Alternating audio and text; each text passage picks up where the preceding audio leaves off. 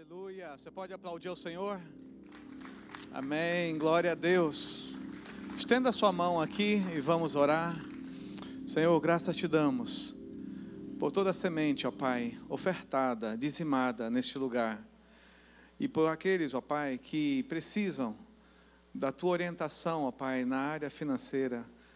Pai, na área, ó Pai, em que muitas vezes não sabe administrar e precisa entender como funciona, Pai. Te peço que tu possas trazer a tua provisão, possa trazer os recursos, possa abrir portas, possa confirmar caminhos, ó Pai, confirmar promoções, confirmar estratégias, ó Pai, e abençoar o teu povo economicamente, financeiramente, em nome do Senhor Jesus.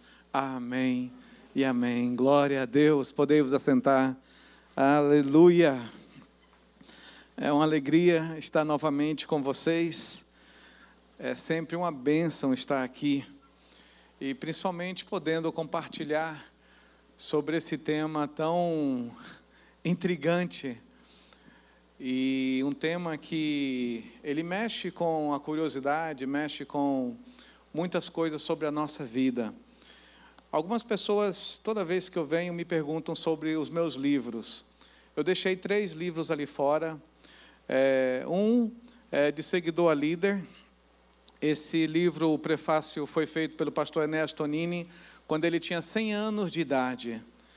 E com 100 anos de idade, eu pude ter um convívio com ele e eu pude perguntar para ele, pastor, qual que é o sentido disso tudo? E ele disse: o sentido disso tudo é poder motivar vocês jovens a continuar mesmo quando eu partir. Olha que interessante, aos 100 anos de idade, ele ainda escreveu um prefácio. E pastor Ernesto Nini fundou essa igreja, e quando ele fundou essa igreja, ele fundou crendo que cada pessoa que entraria aqui se tornaria um arauto, um porta-voz, um mensageiro de Deus na sociedade e aonde estivesse, através da sua profissão, através das suas capacidades, através dos seus talentos. Outro livro que eu trouxe, está lá fora já, é sabedoria para dizer não. Muitas pessoas têm dificuldade para dizer não, ou dizem não demais para tudo porque têm muito medo, ou não dizem não para nada, só dizem sim e aí só entram em problemas. Saber dizer não é um dos maiores desafios da sociedade brasileira. O brasileiro tem muito problema de relutância em falar não. E como falar não com moderação, sabedoria, é o propósito do livro que está lá.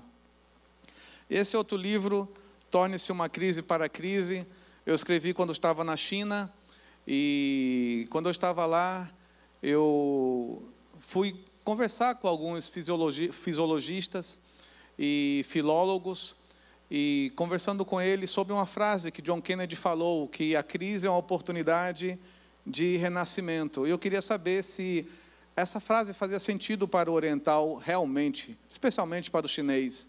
E para minha surpresa, não tinha nada a ver com aquilo que no ocidente a gente pensa.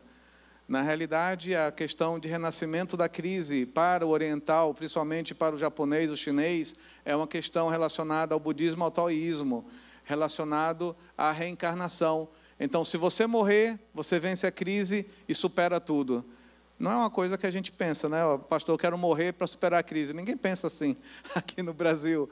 Então, no, no nosso Ocidente, não tem muito a ver a, a expressão que John Kennedy falou certa vez e que a gente entende que é a máxima oriental, que a crise ela é uma oportunidade para você renascer. Mas não é assim que eles pensam. Então, crise, na cabeça deles, é ruptura. Você está fazendo uma ruptura de momento, uma ruptura de estado. E por fazer essa ruptura, uma mudança vai acontecer. E isso é bem diferente. Então eu gostaria que você abrisse comigo em Mateus capítulo 5, versos 13 a 16. Estamos falando hoje sobre em busca do sentido. Em busca do sentido, quando você pensa em sentido, nós estamos falando de propósito, nós estamos falando de intenção, estamos falando de como viver a vida. E esse é um desafio para todos nós, como viver a vida. E em Mateus capítulo 5, verso 13 a 16, Jesus, no Sermão da Montanha, ele nos dá uma direção sobre como nós podemos viver a vida. E ele começa dizendo: Vós sois o sal da terra. Ele, ele não está dizendo que nós seremos, ele está dizendo que vós sois o sal da terra. Isso é identidade. É muito importante essa identidade cristã, porque às vezes a gente pensa que tudo se tornará no futuro, mas tem coisas que já são. E quando nós aceitamos o Senhor Jesus como Senhor e Salvador de nossas vidas, nós somos o sal da terra. E você não pode duvidar disso. Isso é parte da identidade cristã. Ora, se o sal vier a ser insípido, perder o sabor, perder o propósito, perder a intencionalidade, perder o motivo pelo qual existe, para nada, nada mais serve. E a nossa vida também. Se nós perdemos o propósito, se nós perdemos o sentido, para que serve a nossa vida? Temos que reencontrar o caminho de volta e entender como restaurar, como diz em seguida, como lhe restaurar o sabor. E Jesus fala isso. Como você vai recuperar o propósito do sal? Como você vai recuperar a intenção do sal? Para nada mais presta senão para ser lançado fora e pisado pelos homens. E está muito relacionado conosco.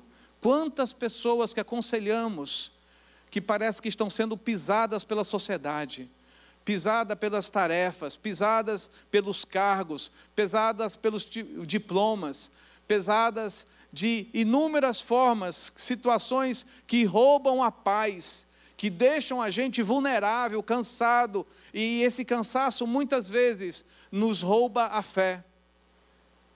Muitas vezes, ser pisado na sociedade pelas pressões das cobranças, nos transformam naquilo que nós não somos. E nos transformando naquilo que nós não somos, muitas vezes nós perdemos a fé. E nós temos que entender a nossa identidade. Se nós não entendemos a nossa identidade, o nosso futuro é ser pisado por aqueles que não temem a Deus. Vós sois a luz do mundo, da mesma forma Jesus diz: você não será, você é a luz do mundo. Não se pode esconder a cidade edificada sobre o monte. Quantas pessoas nos procuram perguntando, pastor, por que, que eu não cresço? Pastor, por que, que eu não desponto? Por que, que eu não vou além? Muitas vezes é porque você está escondido. Não tem como esconder a luz. Não tem como esconder o talento, o potencial. Não tem como esconder uma pessoa que tem posicionamento. Talvez, às vezes, nos falta posicionamento, nos falta coragem, nos falta atitudes para mudar a nossa circunstância. E essa atitude, muitas vezes, é porque estamos acomodados com o status quo, estamos acomodados com as circunstâncias, com a condição familiar. E aí nós paralisamos. Eu nasci em Santo Amaro e morava no bairro Santa Teresa. Taboão da Serra também, nós moramos lá. E a minha família não tinha ninguém formado. Na minha família não tinha ninguém que tinha qualquer intenção de estudar, mudar de vida. Todo mundo era ferreiro, todo mundo era da área de metais, mas ninguém tinha intenção de estudar. E pessoas muito inteligentes. Há histórias muito interessantes sobre os meus tios e as pessoas da minha família. E eu pude notar que desde o início aquilo me incomodava. E talvez seja essa pergunta para nós nessa noite: o que nos incomoda? O que nos incomoda? É a mesmice, é a repetição? É, é todos fazerem a mesma coisa? Ou é nós podermos nos posicionar e ter uma atitude nova? Eu fui o primeiro a me formar da família, consequentemente, meu pai se formou. Depois do meu pai, todos os meus tios se formaram também. E aí, consequentemente, vários primos começaram a se formar. E na família se tornou algo natural. A formatura já não era algo distante. Quantas coisas talvez esteja acontecendo na nossa família porque eles não acham isso natural. Eles acham que é algo impossível, que é algo inalcançável, que é algo que não está conosco, está com outros, não conosco. E da mesma forma é a prosperidade. Quantas pessoas conseguem cargos elevados e perdem tudo? porque não sabem como se posicionar lá em cima, começam a se sabotar e, ao se sabotar, perdem o foco, perdem o motivo de estarem lá. E o motivo de estar lá é resolver problemas. Ninguém é contratado por uma empresa ou por alguém para não resolver problemas. Todos nós somos contratados para resolver problemas. Os problemas cansam, os problemas são desafiosos, os problemas são dificultosos. Mas quem é líder sabe que o seu papel é enfrentar dificuldades e vencê-los. Sabe que o seu papel é vencer as adversidades da vida, as crises da vida, as rupturas que surgem e mudar as circunstâncias. E num panorama geral, se nós olharmos para o tema dessa noite, olharmos para o que Jesus ele fala, que nós não podemos esconder quem somos, nós não podemos esconder. Quando aceitamos Jesus como Senhor e Salvador de nossas vidas, nós não podemos esconder isso e nem a nossa identidade. Por isso Jesus diz: não se pode esconder a cidade edificada sobre o um monte, nem se acende uma candeia para colocá-la debaixo do alqueire, mas no velador. Assim, brilhe o imperativo, brilhe, não tenha medo de brilhar. Ai, pastor, mas se eu brilhar, eu vou levar pedrada, se eu me destacar, vão me perseguir. Todo aquele que cresce é perseguido. Entenda isso. Se você está querendo crescer, você vai ser perseguido. Ninguém atira pedra em árvore que não tem frutos. Só se atira pedra em árvore que tem fruto. Todo mundo vai querer seguir os seus passos, todo mundo vai querer saber como você está caminhando, porque é o imperativo: brilhe, não tenha medo de brilhar, cresça, não tenha medo de expandir. E se der errado, deu errado, começa de novo replaneja, estuda, faz de novo, busca conselhos. Qual que é o sentido da vida? O sentido da vida é não desistirmos, é vivermos uma vida vitoriosa, quer caindo, quer levantando. Assim brilhe também a vossa luz. E, e, esse, e esse é um ponto interessante que Jesus fala: é a sua luz, não é a luz do outro. Tem gente que diz assim: ai, eu não vou brilhar agora porque eu estou esperando o outro brilhar primeiro. Para com isso. Até quando você vai ficar às sombras de alguém que não quer brilhar? Até quando você vai ficar às sombras de alguém que não quer expor o seu potencial, os seus, as suas capacidades, os seus talentos? Seja o primeiro, não tenha medo de ser pioneiro, não tenha medo de começar, não tenha medo de ir além, não tenha medo de se arriscar, não tenha medo de errar. Quando nós falamos não ter medo de errar, não estou falando em questão moral, adultério, mentira, não, isso você não pode fazer, isso é pecado. Mas nós estamos falando de você tentar uma ruptura, uma mudança, algo que transforme a sua vida, a vida da sua família, a vida da sua sociedade, a vida do seu bairro. E isso só acontece quando nós decidimos brilhar. Não há outra forma assim brilhe também a vossa luz diante de todos, para que vejam as vossas boas obras. Isso é propósito. Não é brilhar qualquer coisa, é brilhar boas obras. Boas obras que façam os outros se admirarem de você e queiram ser como você boas obras que influenciem a sociedade a querer mais de Cristo, porque você é um exemplo saudável e as pessoas vão querer dizer: Eu quero servir a Jesus como aquele homem, como aquela mulher serve a Jesus. Eu quero servir a Jesus porque eu vejo neles o caráter, o poder de Cristo para transformar a sociedade. Isso muda tudo. E glorifiquem a vosso Pai que está nos céus. Quando nós fazemos as boas obras porque estamos manifestando o nosso propósito, as nossas capacidades, os nossos talentos, estamos brilhando, Deus é glorificado, Deus é exaltado. Ai, pastor, mas eu não estou vendo isso. Tem muita gente adorando a Deus por causa das atitudes que você tem na sociedade. Muitas pessoas te admiram e você nem sabe. Muitas pessoas te observam e você nem sabe. E é nessa descrição de você não saber que tem que entender que você não pode parar. Você tem que continuar. Você tem que continuar.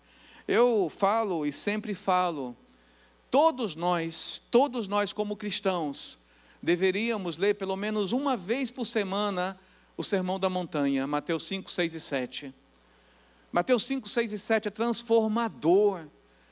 Se nós aprendêssemos a doutrina do sermão da montanha, a nossa vida seria muito mais corajosa, muito mais assertiva, muito mais ousada. E aí você pode dizer, mas eu queria um complemento. Leia Provérbios, um capítulo por dia. Para mim, todos os dias do ano, nós tínhamos que ler um capítulo de Provérbios. Não há livro mais interessante do que o livro de Provérbios para nos ensinar a sair na sociedade, a exercer posições. A Bíblia diz lá em Provérbios: vê um homem habilidoso no que faz, entre reis será posto e não no meio daqueles que não entendem da nobreza. Nós seremos colocados entre os reis, se formos excelentes. Não tenha medo da excelência na sua vida.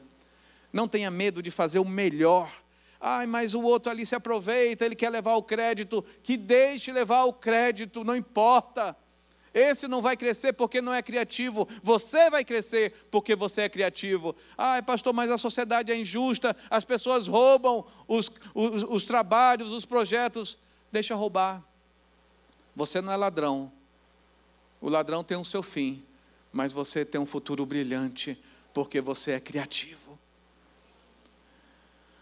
palavra também diz: tudo, olha aí, Colossenses 3, 23. Tudo o que fizerem, isso é bíblico, olha. Tudo o que fizerem, façam de todo o coração, de toda a intencionalidade, como para o Senhor.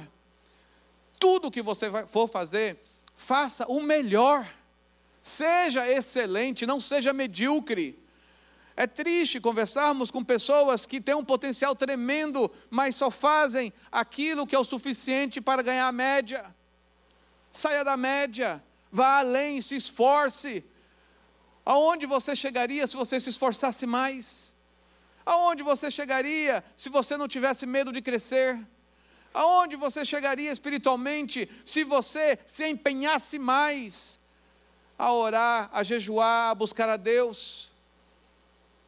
Ai, pastor, está tão difícil jejuar, eu consigo jejuar 30 segundos, é com muita dificuldade. Pelo amor de Deus, meu querido. Como você não jejua? Como você não tem, sabe, um período de oração? Como você não tem na sua agenda a oração diária? No mínimo, três vezes na sua agenda, como Daniel, que saía do trabalho, ia orar e voltava para o trabalho. Ai, mas eu não tenho esse tempo. Você tem como ir no banheiro. Vá no banheiro, ajoelhe-se no banheiro e ore. Tem uma sala secreta, vá naquela sala secreta e ore. Busque ao Senhor. Eu te garanto uma coisa: que quanto mais você buscar ao Senhor, menos força, menos braço, menos esforço você vai ter para realizar as coisas, porque o Senhor vai fazer o milagre no seu lugar. Quando você escuta essa sentença, em busca do sentido, que é o nosso tema, o que vem à mente? Tem tantas coisas, né? Realização, propósito, vontade de Deus, sucesso, destino. Quantas coisas podem surgir de uma única sentença? E essa é uma das máximas mais estudadas através dos séculos, não é nova, meditada, elaborada e filosoficamente atenuada da história. Por quê? Porque todo mundo quer saber o segredo da felicidade, todo mundo quer saber o segredo do sucesso, todo mundo quer saber o segredo de ser bem-sucedido. Todo mundo quer saber o segredo de achar o propósito. E aí todo mundo começa a buscar livros, começa a buscar treinamentos, começa a buscar palestras, workshops, começa a buscar tantas e tantas coisas. E no final das contas, termina o dia vazio. Teve aquela empolgação inicial, correu até em cima de brasa, pulou em cima de calhas, em cima de coisas, sabe, fez um monte de coisa, mas continua sem paz.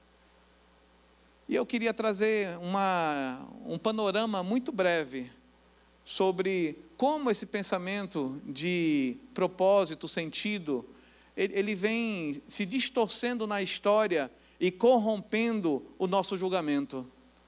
Até nós entendermos como é que a Bíblia fala sobre isso e como é que a gente pode se encontrar nesses dias e corrigir o nosso caminho, corrigir a nossa jornada, para que tanto socialmente, tanto espiritualmente, emocionalmente, nós possamos concluir a busca desse sentido, a busca dessa felicidade.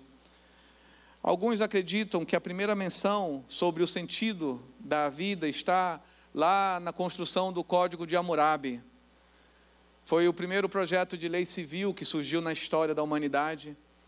Alguns acreditam que foi lá que começou isso, outros não acreditam que foi ali. Outros acreditam que começou com Nimrod, Gênesis capítulo 10 e Gênesis capítulo 11. A Bíblia fala que Nimrod, ele se tornou um caçador e ele foi grande. A palavra hebraica para o que ele se tornou é Gibor, que, é, que significa valente caçador, grande. Ele se tornou um homem que quis alimentar o seu povo e, por querer alimentar o seu povo, teve muita influência na sua nação. Nimrod, ele se tornou aquilo que todo mundo gostaria de ser, um exemplo para todos. Muitos acham que em Nimrod começou-se a esperança de uma conquista, isso tudo pós-dilúvio. Nimrod, ele é descendente de Cão, filho de Noé. E Nimrod, ele começou a construir cidades.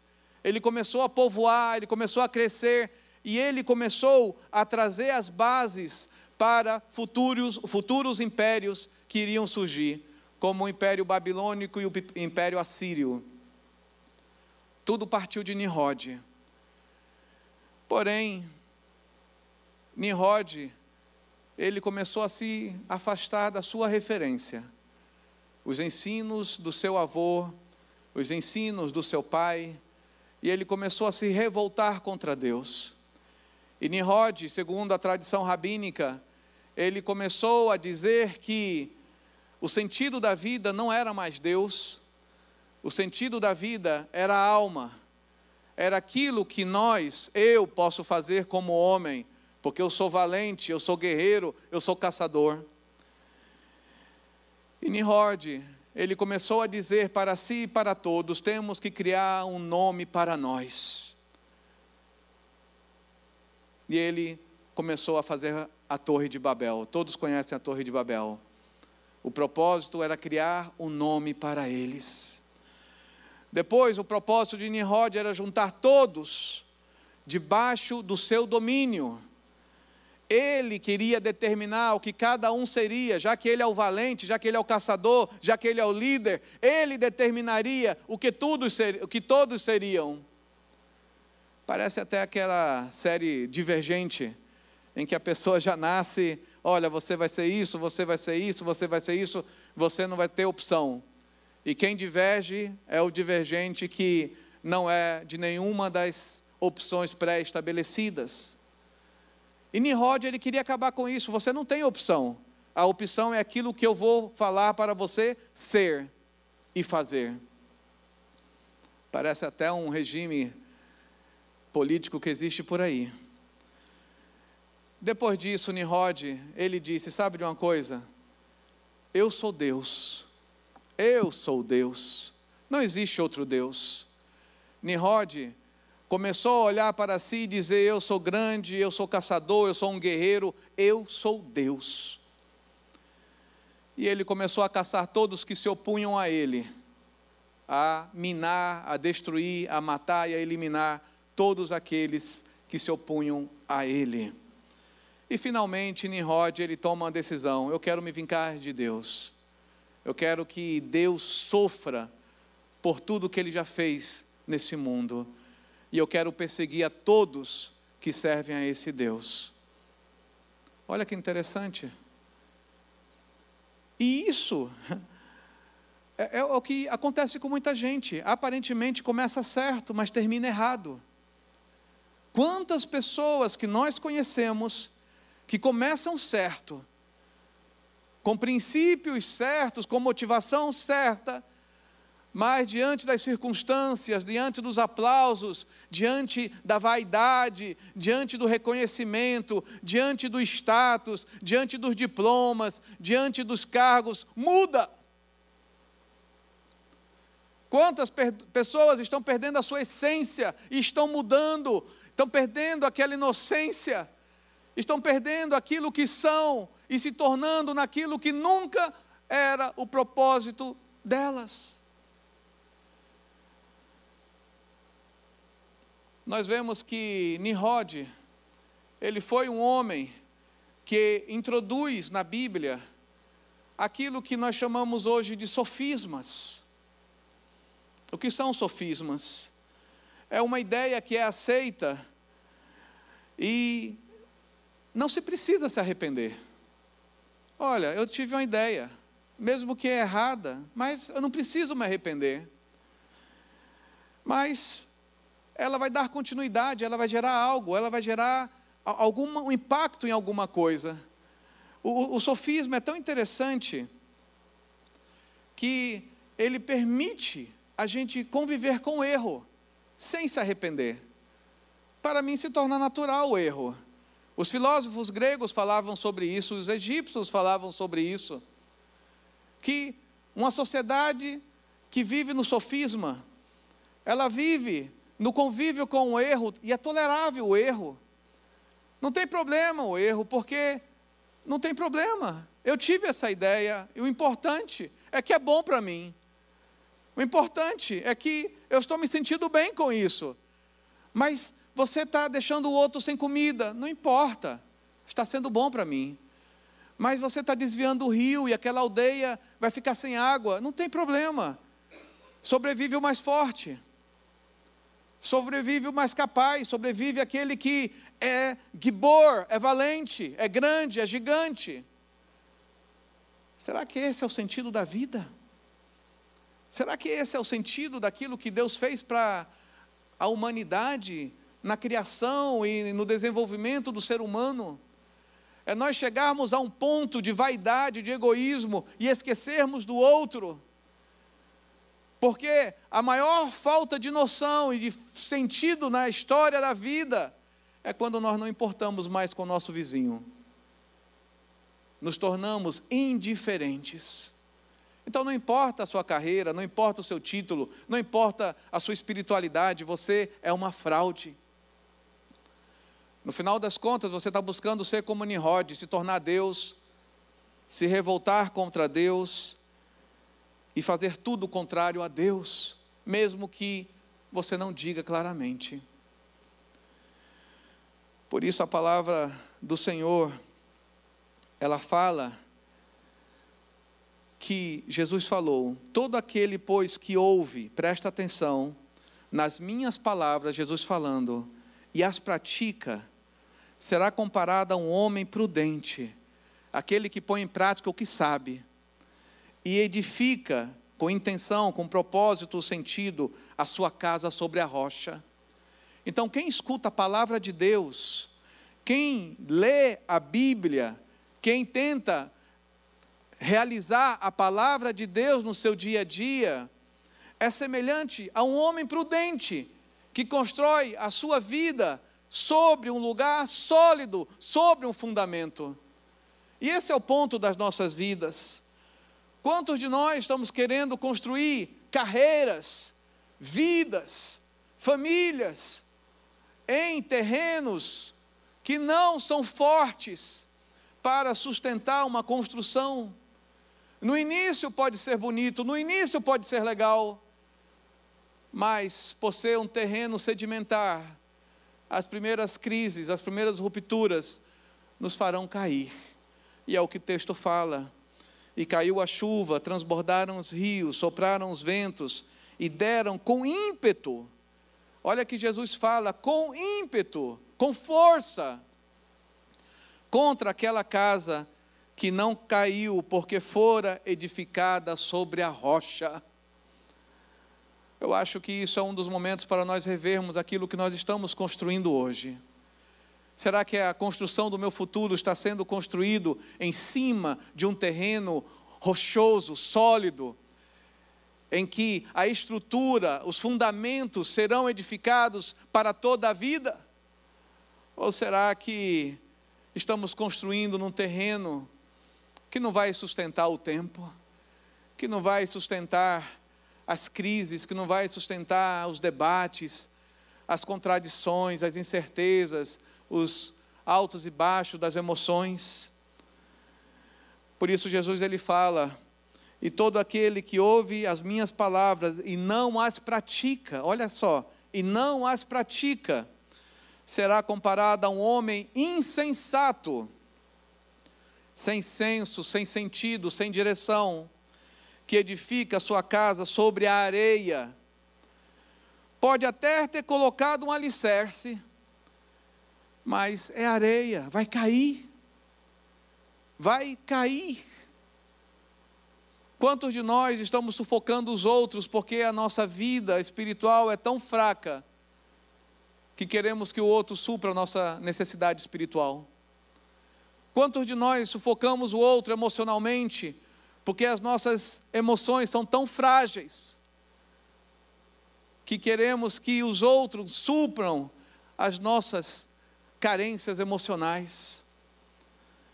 Quantas vezes nós queremos que o outro supra até a nossa necessidade física, porque o nosso físico é tão frágil, e a gente quer que o outro supra por nós. A gente sabe que ninguém salvo as exceções, nasce com doença. Tem as suas exceções e a gente ora para que sejam curados. Mas muitas pessoas saudáveis se tornam doentes porque vivem uma vida desregrada, uma vida que não tem limites, uma vida, sabe, insensata.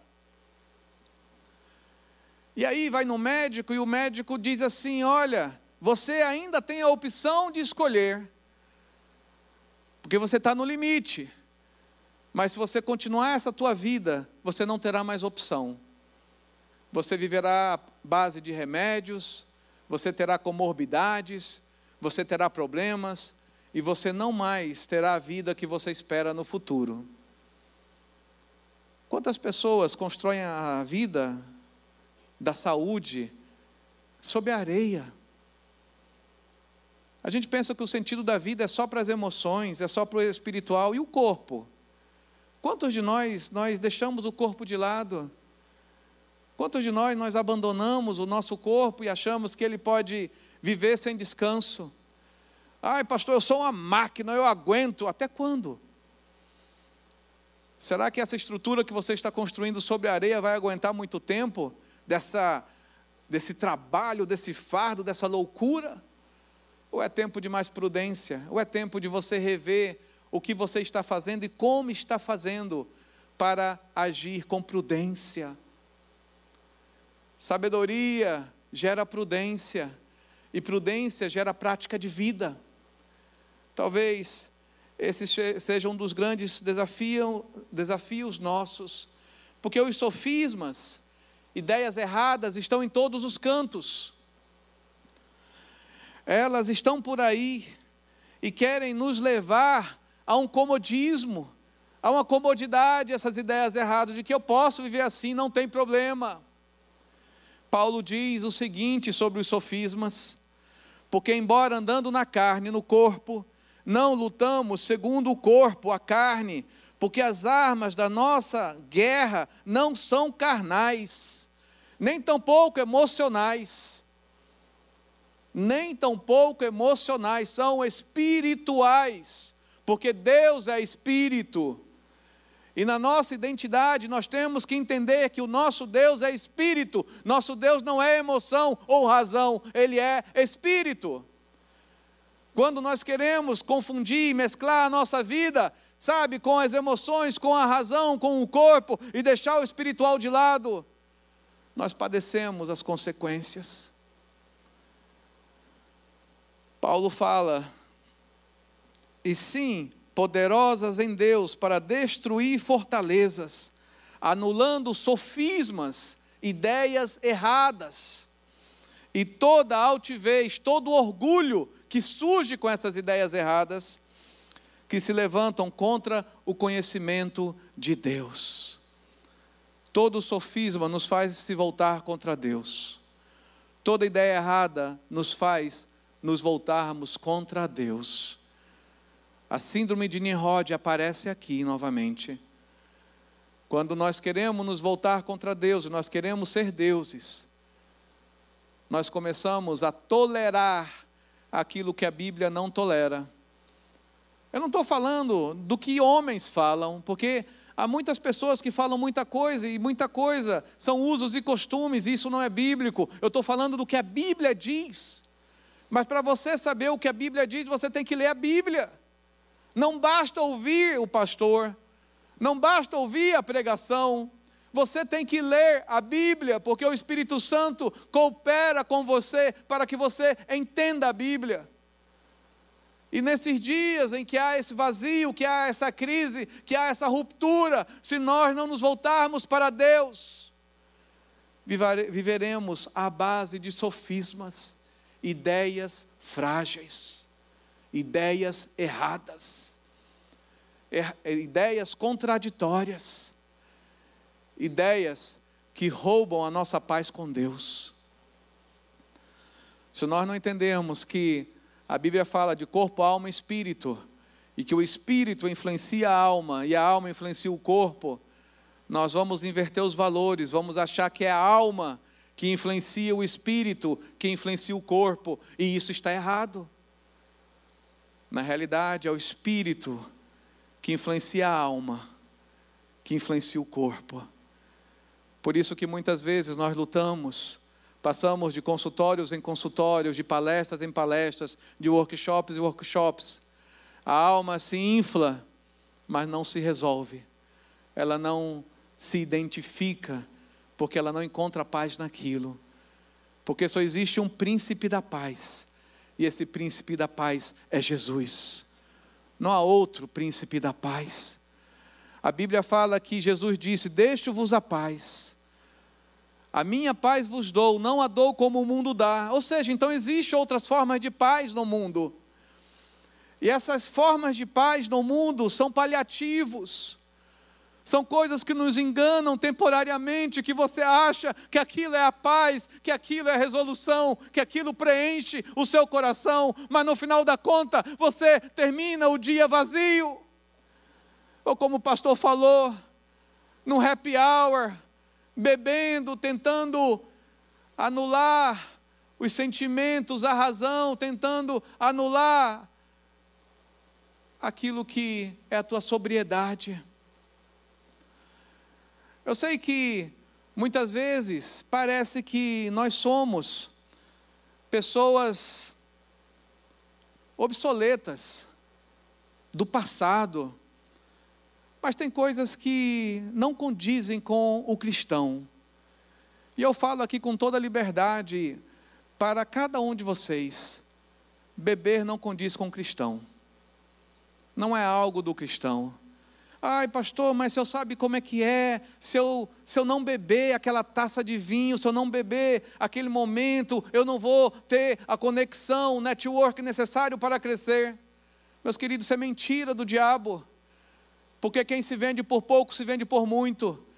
Quantas pessoas começam a abrir pequenas concessões e quando se vê estão abrindo grandes concessões e depois estão enchendo os nossos gabinetes pastorais com problemas na alma e no espírito, no corpo, porque fizeram aquilo que sabem que conduz ao pecado, sabe que conduz à queda. Tem coisas que não condiz conosco. Nós somos cristãos, nós temos essa identidade. E do que nós estamos nos enchendo? Daquilo que nos enchemos, nós nos tornamos, e aquilo que nos tornamos, nós passamos para frente. O que você está passando para frente? O que você está influenciando? O que você está tocando na vida dos outros? Será que aquela pessoa vai se tornar um melhor cristão ou vai se tornar um sofista? Aquele que vive de ideias erradas, vive de meios termos, vive de meias verdades vive de incertezas. a gente tem que entender que enquanto não houver a harmonia entre espírito, alma e corpo, nós não teremos sentido na vida. Nós iremos tentar resolver a alma, iremos tentar resolver o corpo, iremos tentar resolver só o espírito, e você vai ver a distorção e as aberrações que surgem quando tentamos dissociar o crescimento trino da nossa vida. Nós somos corpo, alma e espírito, meus queridos. Nós somos isso, Deus nos criou assim. E para que nós possamos crescer, temos que fortalecer essas três áreas da nossa vida. Temos que fortalecer essas áreas que enfraquecem com o tempo, que precisam de reciclagem, que precisam de alimento novo, de pão novo, que precisam de motivação, que precisam de exercício, de que precisam de atividades para se fortalecer. Mas se é para começar, comece pelo Espírito, buscando a Deus, porque você buscando a Deus, você afeta a alma e começa a reconhecer o pecado e para de pecar.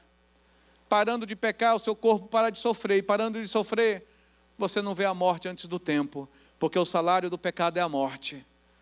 Quantas pessoas boas estão morrendo cedo, porque o pecado está corroendo o seu corpo. Isso é bíblico. Nós sabemos que a primeira revolução industrial ela trouxe muitas mudanças na sociedade. Ela trouxe, trouxe grandes transformações. A revolução industrial, ela conseguiu pegar aquela mão de obra sofrida do campo, sofrida das cidades, e conseguiu gerar máquinas a partir da máquina a vapor. E a partir dali começou-se a melhorar a forma de se fazer agricultura, a melhorar a forma de se fazer tecelagem. E a história começou a mudar com a inovação. A gente viu que a transformação causada pela revolução industrial impacta nossas vidas até hoje. Que tudo isso que nós temos, só temos por causa da inovação, uma ideia nova. Nada que está aqui não surgiu por acaso. Tudo surgiu por causa de uma ideia ou de uma melhoria de ideia. Talvez você esteja lutando há muito tempo dizendo: "Ah, eu não tenho ideia, eu não tenho ideia", mas você pode ter uma melhoria de alguma ideia. Quantos processos precisam melhorar? Quantas ideias precisam melhorar?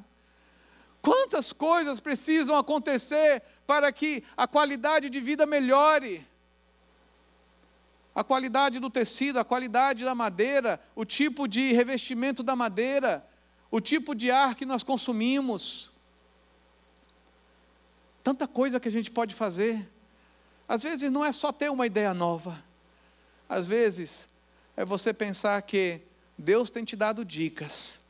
Você tem sacado coisas. Olha, aquele processo ali é algo que eu vejo um potencial tremendo. Olha que nicho, olha que segmento, pode ser a, aquele caminho que vai mudar as circunstâncias. Qual o sentido da vida? O sentido da vida é nos arriscarmos mais. O sentido da vida é nós pararmos dos extremos. Sabe quais são os extremos da nossa vida? Temos dois tipos de pessoas. Aquela pessoa que não sabe pedir nada para si, tem vergonha ela não sabe pedir nada para si. Quantas pessoas já perderam promoções porque não souberam pedir? Quantas pessoas perderam oportunidades porque não souberam pedir? Ai, mas eu não sou disso, isso é orgulho, isso é vaidade. Não há nenhum problema em você ver que há algo que você pode fazer para mudar alguma coisa e você se oferecer e você se colocar à disposição e você liderar a mudança, não há nada de errado nisso. Quantas oportunidades Deus nos deu e a gente deixou passar porque a gente ficou calado, inseguro. Eu não conheço nenhum cargo de diretor, executivo, vice-presidente, presidente, que antes de ser promovido tem um curso de três meses para você entrar no cargo e saber o que fazer. Nunca vi isso. Tem uma necessidade, escolhem alguém, joga aquele alguém naquele fogo, e lá naquele fogo você vai ter que resolver os problemas e aprender no processo. É assim a vida. A gente às vezes é ingênuo, achando que não, mas não é assim, porque eu estou orando e Deus vai me dar tudo mastigado. Eu vou chegar lá e vai ter um manual tudo pronto do que eu tenho que fazer, como eu tenho que orientar, o que, que eu tenho que mexer. Mentira! Não é uma questão espiritual, é uma questão técnica. É uma questão técnica. Se você foi observado, se um olheiro te viu, e te deu aquela oportunidade, vá e faça. Aprenda no caminho. Aprenda no caminho. Eu vou contar uma experiência para vocês. Pessoas vêm me pedir conselho sobre carreira, sobre vocação, sobre tantas coisas, sobre o dia a dia na, na sociedade. E eu sempre falo uma coisa: você sabia que o índice de homens que eles chegam nos cargos é maior do que as mulheres, porque os homens, eles têm uma maneira diferente de perceber as coisas em relação à mulher? Como assim? As pessoas me perguntam. Olha, se um cargo tem cinco itens, cinco itens, olha, para esse cargo, cinco itens. O homem olha os cinco itens e vê se tem só um. Se ele tem só um, ele já aplica para aquele cargo. As mulheres não são assim. Ela lê os cinco, os cinco itens, as cinco características, os cinco requisições. E se ela vê que não tem as cinco, ela não aplica para o cargo. Aí entra mais homem nas vagas do que as mulheres. Porque as mulheres muitas vezes acham que elas têm que ter todos os requisitos para assumir o cargo. Ah, pastor, do que, que o senhor está falando? Eu estou falando de um estudo de Harvard, do doutor Brian Little, psicólogo. Ele fez essa pesquisa com homens e mulheres, e não é uma questão de machismo, é uma questão de quem aproveita melhor a oportunidade. Ah, então os homens são mais mentirosos. Não. Eles se arriscam mais. Porque de cinco itens, ele tem um, e ele disse: Eu tenho um, é possível. Eu tenho pelo menos alguma porcentagem daquilo que está sendo pedido. Olha, é interessante. Aí eu, quando eu converso com as pessoas para aconselhar, sabe o que eu digo? Aplica naquilo que você tem somente um item de capacidade. Como assim?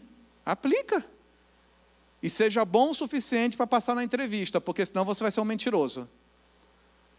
Aí as pessoas ficam assim, mas pastor, eu não tenho todos os itens. Há coisas que você vai aprender no caminho. Há coisas que você vai aprender no dia a dia. Exemplo, espanhol. Ninguém pratica espanhol no Brasil. Como você quer chegar falando espanhol? É mentira. Você vai começar a falar no seu trabalho o portunhol, aquela coisa, quando você vê, você está falando. Aí você vai estudar e se capacitar e melhorar a sua capacidade. Não é uma questão de você dizer que você não é competente. É uma questão de você reconhecer que pelo menos uma das coisas você tem. Faça isso e veja como a tua história vai mudar. Eu falei isso para minha filha. Minha filha está no quinto ano da faculdade de engenharia. E eu disse para ela, ela está fazendo estágio na SAP. Eu disse para ela, minha filha, se você quer sair desse estágio e ser efetivada, veja os cargos internos.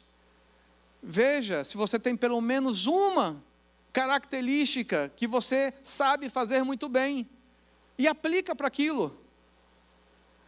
Aí ela acreditou em mim e arriscou. Foi fazer uma entrevista com a SAP da Irlanda. E conversando com os diretores, os executivos da SAP da Irlanda, o pessoal disse para ela: Olha, é, é, é impressionante, porque do mundo todo só apareceu você para essa vaga. E somente você apareceu reconhecendo que precisa de treinamento. E quando nós colocamos as posições, as características da posição, nós sabíamos que teríamos que treinar a pessoa, porque é algo muito técnico, ninguém sabe. Vai aprender o modo SAP de fazer as coisas. E por que, que nós perdemos a oportunidade, então, de grandes coisas? Porque a gente acha que tem que saber o modo SAP, IBM, Oracle, Microsoft, Google, de fazer as coisas. Por que nós achamos isso? Na, na realidade, a gente tem que se arriscar mais. E uma vez que entrar lá dentro, uma vez que entrar lá dentro, a gente ser o melhor para aprender tudo o que podemos aprender. Eu, eu sei que há tantas coisas para se falar, infelizmente o tempo é curto, mas se nós formos chegar para uma conclusão, eu gostaria que você meditasse no Salmo 139. O Salmo 139 para mim é o salmo do sentido da vida. É o salmo mais importante para nós entendermos a vida, a nossa identidade, o que somos, de onde viemos e para onde nós vamos. E o Salmo 139 ele diz assim: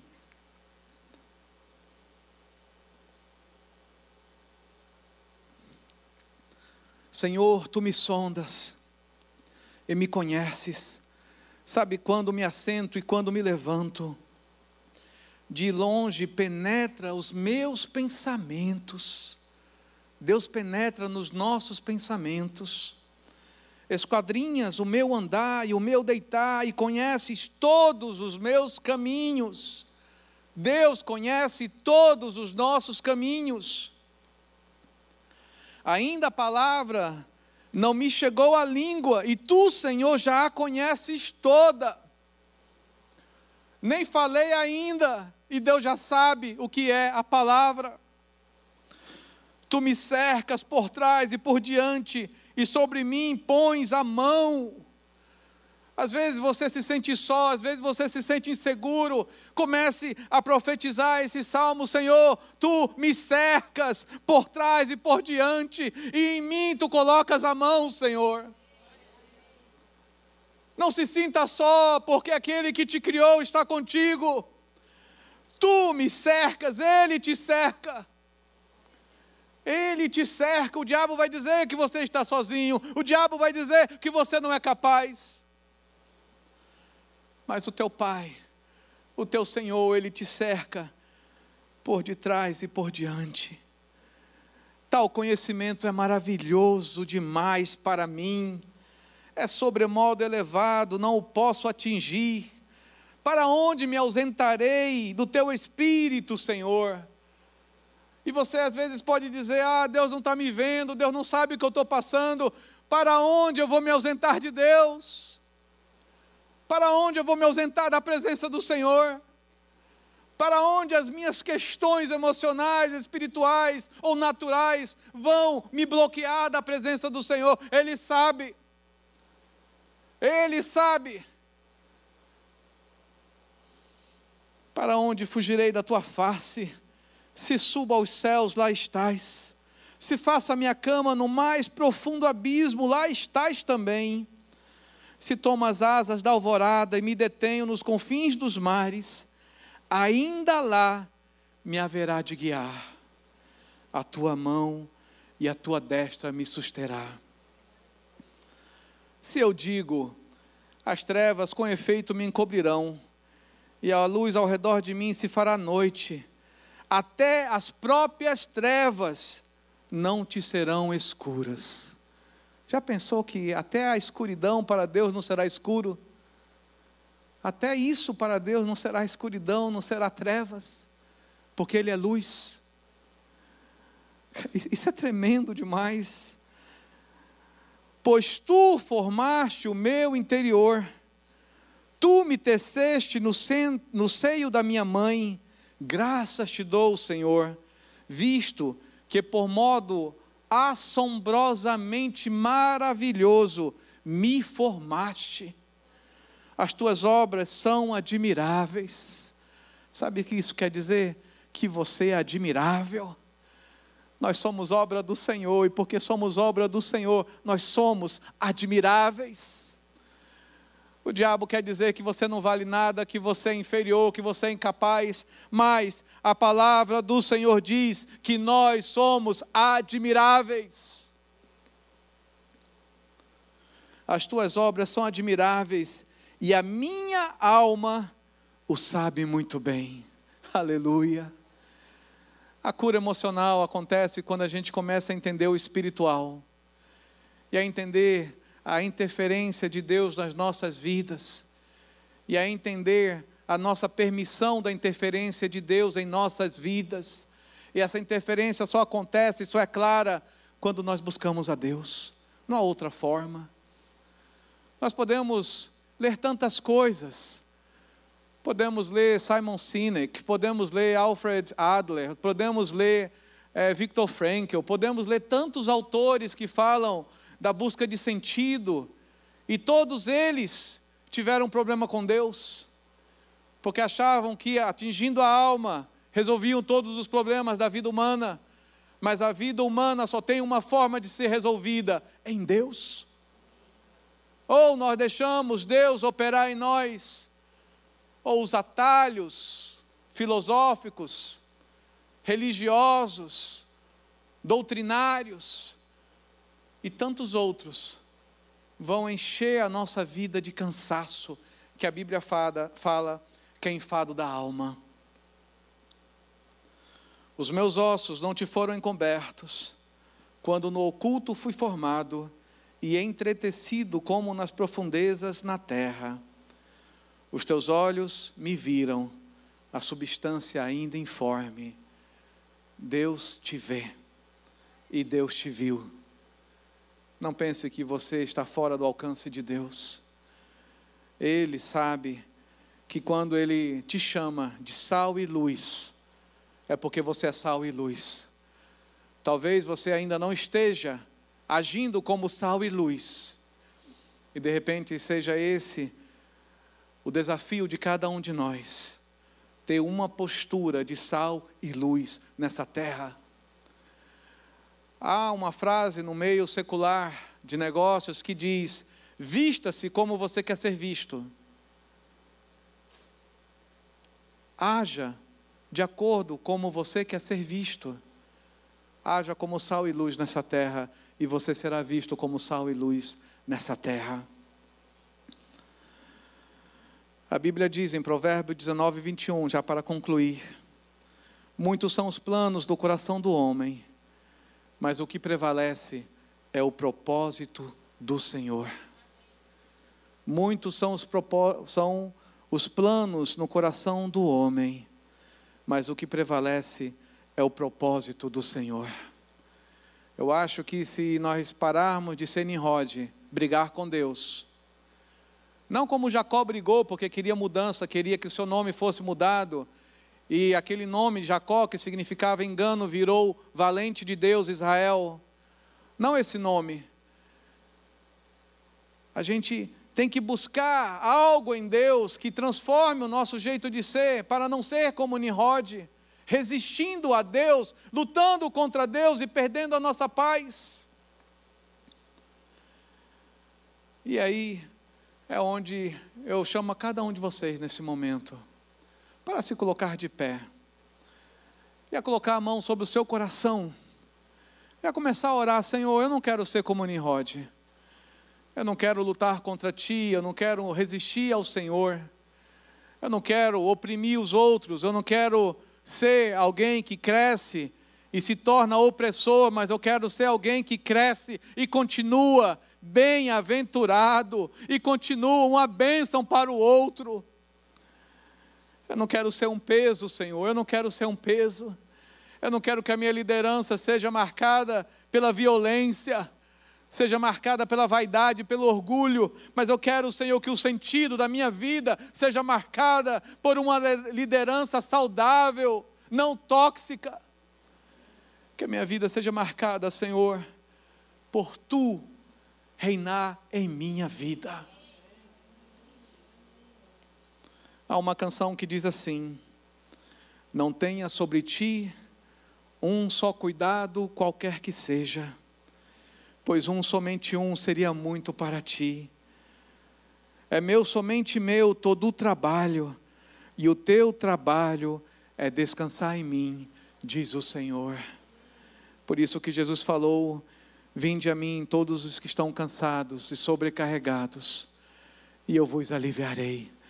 Esse é o sentido da nossa vida, termos o Senhor em paz conosco e nós em paz com Ele, e Ele estando em paz conosco, Ele vai endireitar as nossas veredas. Oh Pai, nesse momento, ó oh, Pai, eu oro por cada pessoa que está nesse lugar. Cada um, ó oh, Pai, tem uma história, cada um tem um desafio, cada um tem uma luta, cada um tem uma formação, cada um, ó Pai, tem uma derrota e uma conquista. Cada um, ó Pai, tem uma cultura familiar, cada um, ó Pai, tem um peso familiar. Senhor, nesse momento, ó Pai, eu oro para que eles possam se encontrar para que eles possam, ó Pai, desenvolver o propósito de suas vidas baseado numa intimidade contigo, que mude as circunstâncias de cada um de tal forma que eles se despertem e brilhem nesse mundo. Que eles brilhem nesse mundo, ó Pai, que não percam mais oportunidades, que não percam mais, ó Pai, circunstâncias em que tu está abrindo portas, mas eles não enxergaram, não tiveram visão para ir adiante. Ó Pai, dá coragem ao teu povo. Dá coragem, ó Pai, para que eles possam crescer e expandir e cada vez mais, ó Pai, alcançar outros e influenciar outros pela tua palavra e pelo sucesso de suas vidas. Pai, quando tu nos chama de sal e luz nessa terra, tu nos chama porque nós somos isso, ó Pai. Nós somos sal, nós trazemos sabor, nós trazemos diferença. Que cada um de nós entenda a diferença que faz na família, no casamento, na sociedade, ó Pai, no trabalho. Que cada um de nós entenda, ó Pai, o seu potencial de tal forma, Senhor, que não tenha medo de ser cheio do Espírito Santo e sendo cheio do Espírito Santo, manifestar os dons e manifestando os dons, ó Pai, vendo pessoas sendo curadas, pessoas, pessoas sendo restauradas, pessoas sendo tocadas por Ti. Oh Deus, em nome de Jesus. Se há desavenças na casa de cada um, que saiam as desavenças. Se há brigas, se há discussões, se há alvoroços, que caia por terra tudo isso em nome de Jesus. Que tu, ó Pai, possa colocar em nosso coração a paz que excede todo entendimento e essa paz restaurar as conexões, os relacionamentos e as oportunidades, ó Pai. Senhor, que tu possas dar oportunidades a cada um para que possam contar os testemunhos das experiências que vão ter contigo, e essas experiências vão marcar vidas, em nome do Senhor Jesus. Amém e amém. Você pode aplaudir ao nosso Deus.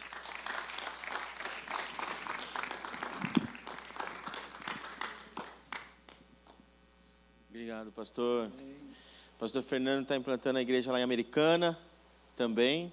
Estamos juntos nessa juntos e misturada nesse trabalho. São conhecer um pouco mais da história desse homem, né? Quem conhece quer sugar mais, ficar mais perto. Os livros são só uma demonstração de tudo aquilo que ele tem para passar para a gente. Espero que você tenha sido abençoado nessa noite. Nós ouvimos tantas coisas e o pastor foi falando ali, eu fui anotando algumas coisas com conexão na minha cabeça. A gente fala sobre gerar riqueza e o crente tem um problema muito grande né, quando fala sobre isso. E aí eu vi uma frase do BAN, Business as Mission, há, há três semanas atrás, que falava assim: Nós precisamos abençoar os próximos com a riqueza que é gerada por nós, mas ela precisa ser gerada. Deu para entender? Deixa Deus te usar. Né? Essa mensagem que foi falada hoje é porque Deus nos capacita para fazer mais do que a gente imagina, sonha, né, e a gente fala. Então, quero que você tenha uma boa noite, um bom final de semana e pedir para você realmente, se você for vir sexta-feira que vem, faça a inscrição. Senão depois você não vai falar para a gente assim: "Ah, mas eu sou membro da igreja e eu quero entrar". Tá? para a gente não ter esse tipo de confusão aqui. Tudo bem? Então, amém. Que esse Deus de amor maravilhoso abençoe a sua vida. Que a paz do nosso Senhor Jesus, a consolação do Espírito Santo, o nosso conselheiro maravilhoso, invada o seu coração nesse final de semana, não só hoje, não só final de semana, mas para todo sempre, em nome de Jesus. Amém e amém. Se você não conhece a pessoa que está aqui, cumprimenta ela, se apresenta, é assim que a gente cria relacionamento e vai mais longe. Amém? Deus abençoe.